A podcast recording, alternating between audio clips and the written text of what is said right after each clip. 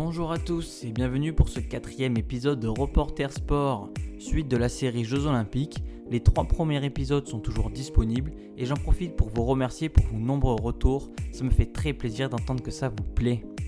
Aujourd'hui, on va parler boxe et plus particulièrement d'Estelle Mosley, première française à avoir été championne olympique dans cette discipline il y a 5 ans à Rio. C'est parti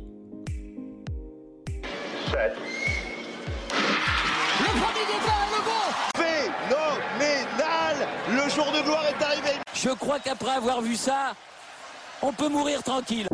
Reporter Sport, le podcast qui vous fait revivre les plus grands exploits sportifs français. Nous sommes donc le 19 août 2016 à Rio de Janeiro.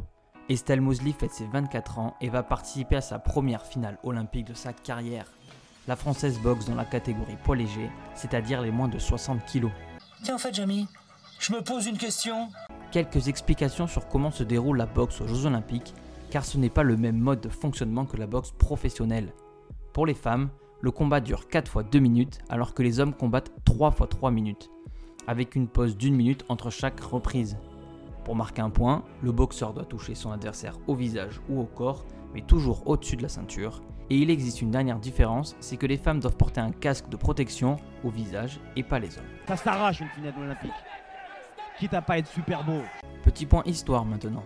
La boxe féminine n'est apparue qu'au JO de Londres en 2012 avec seulement 3 catégories, entre 48 et 51 kg, entre 57 et 60 kg et enfin entre 69 et 75 kg, alors qu'il existe 10 catégories pour les hommes.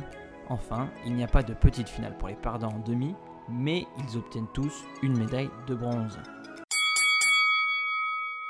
Retour au combat maintenant. Estelle affronte une chinoise en finale et la française rentre mal dans son match. Après les deux premières reprises, elle est menée au score par son adversaire, mais après un sursaut d'orgueil, la française se réveille et remporte les deux derniers rounds. Mais c'est au nombre de points qu'elle fait la différence et remporte donc le titre olympique.